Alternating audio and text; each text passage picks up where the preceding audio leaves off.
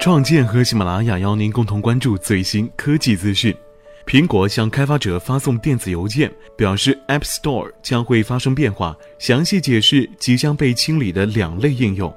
苹果表示正在评估应用，App Store 中有部分的应用不具备预期的功能，或不符合当前的审核标准，还有部分应用长时间没有得到更新。苹果将下架不能与 iPhone 和 iPad 兼容，以及不能正常运行的应用，或者没有遵循更新之后 App Store 指南的应用。现有用户仍然可以运行被下架的应用，服务不会被终止，但新用户将不能再下载过时的应用。另外，苹果还指出，应用名称长度不得超过五十个字符，避免部分开发者利用过长的名称插入多项关键字来影响 App Store 的搜索结果。本次清理不仅为 iPhone 七提升软件方面的体验，或许许多旧款 iPhone 设备的用户也将因此受益。苹果建议开发者在创建应用名、图标、关键字、截屏和描述的时候，应当查阅 App Store 产品页面。一些长时间未进行相容性更新、不符合最新审查标准的，都将从 App Store 当中移除。如果需要更新应用，则给予开发者三十天的宽限期，三十天内未更新，应用也将会被删除。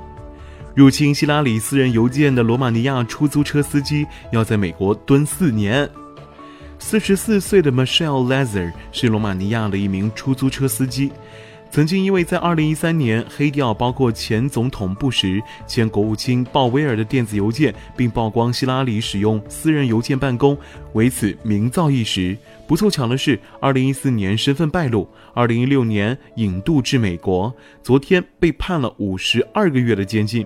据报道，他曾经入侵大概100名美国的政要名流，其中影响最为深远的是现总统候选人希拉里。作为白宫的关键角色，竟然使用私人邮件处理公务，引起轩然大波。之后，FBI 介入调查，并遭到角逐总统的劲敌普朗特猛烈攻击。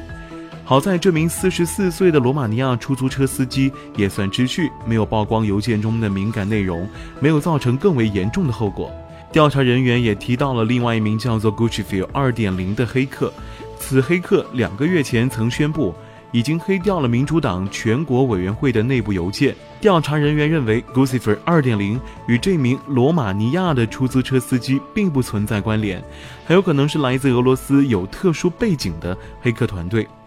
据报道，这名出租车司机呢，从没有读过计算机方面的专业学位，以开出租谋生。他表示，自己之所以能够黑掉那么多邮件，全靠阅读维基百科上的相关条目来自学。